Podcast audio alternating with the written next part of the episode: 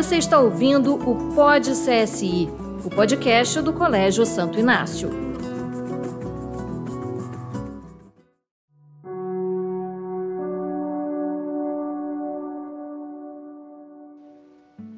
Olá, seja bem-vindo ao Pod CSI. Eu sou Juliana Lima, agente de formação cristã.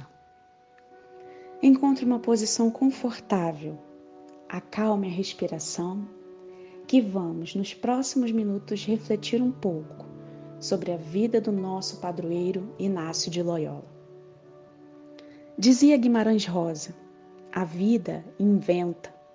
A gente principia as coisas no não saber porquê, e desde aí perde o poder de continuação, porque a vida é mutirão de todos. Quem foi Santo Inácio?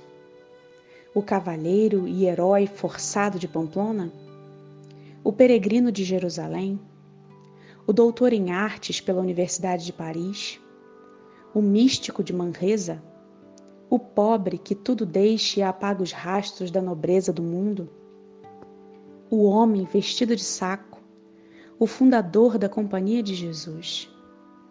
Uma mesma pessoa, um mesmo carisma e tantos frutos de aprendiz da vida, o peregrino de Cristo tem que passar por ser aprendiz de cristão, andarilho de Deus e dos homens. Antes de tudo, tem que encontrar-se consigo mesmo, sepultar o velho homem e armazenar o novo, forjar-se para estar pronto para o mais e melhor. Despiu-se das armas deste mundo para tornar-se artesão solitário e secreto da sua tranquilidade interior. A forja começou em Pamplona. Numa eleição comprometida, determinou-se que era preciso defender ou morrer.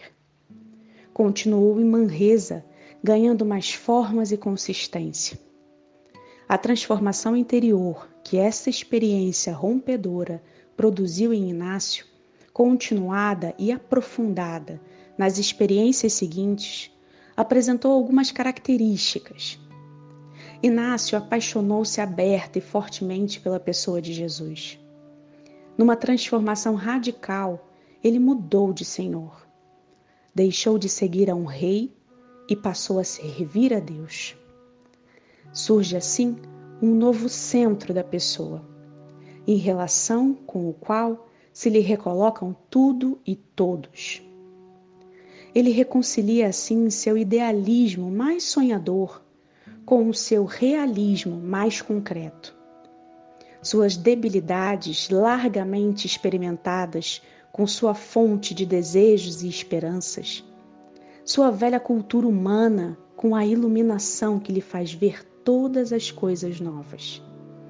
E é bem visível o dinamismo reconciliador deste centro em relação a todas as demais coisas sobre a face da Terra. O novo e o caminho desta transformação interior revelam um eixo central que vai da maravilha ao desejo e do desejo à ação e ao compromisso na história. Santo Inácio, ao sair dessa experiência, não é mais um solitário ele é invadido no mais profundo do seu ser. Toda a criação e dentro dela todo o ser humano passam a formar parte da sua vida e da sua história. O fruto final é um novo modo de situar-se diante de tudo o que é humano. Na experiência de Deus se realiza simultaneamente a experiência do homem, ou na experiência do homem reside um potencial imenso de experiência de Deus. Ambas as realidades são inseparáveis para Inácio. Ínigo ia aprendendo a partir de si mesmo a caminhada fundamental que o mesmo São João da Cruz explica nestes três momentos esclarecedores. Centrar-se em si mesmo é igual a crescer. Descentrar-se na entrega ao outro é igual a amar. Supercentrar-se em alguém maior que ele é igual a adorar. Podemos aplicar a Santo Inácio a frase inscrita no túmulo do poeta norte-americano Robert Frost. Aqui jaz um homem que viveu um caso de amor com a vida.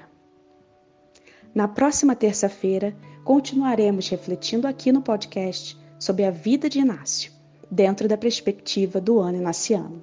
Até lá!